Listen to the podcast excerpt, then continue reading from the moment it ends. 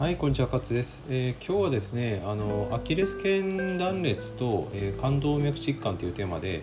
お話をしていきたいと思うんですけど、これね、2019年の海外の文献なんですけども、あのアキレス腱断裂をしたケースのまあ、将来というか予後ですね。え、これを観察していくと将来的にこう冠動脈疾患になる可能性が高くなるという文献がありましたのでこれねすごい僕の中では衝撃的な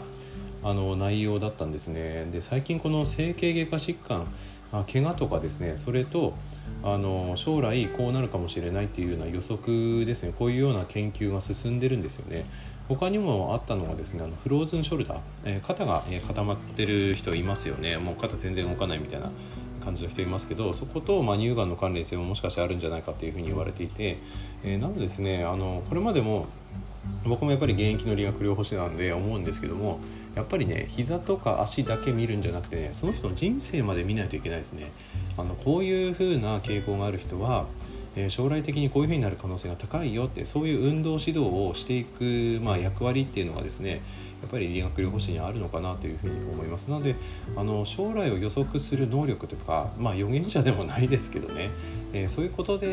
えー、患者さんにこう問いかけることで患者さんもですねあのまた前向きにあじゃあ将来こうなるんであれば今のうちにこうしようとかそういう説得力につながったりとかすると思うので、まあ、その辺をこう参考にしていただければなというふうに思います。はいあのね勉強大変ですけどもねあの最近はこうやって SNS とかあの情報が入る媒体がすごい多いのでまだいいなって思ってますけどこういうふうな、えー、ところにも目を向けて、えー、頑張っていきたいなというふうに思います。はい、えー、今日はここまでにします。どうもありがとうございました。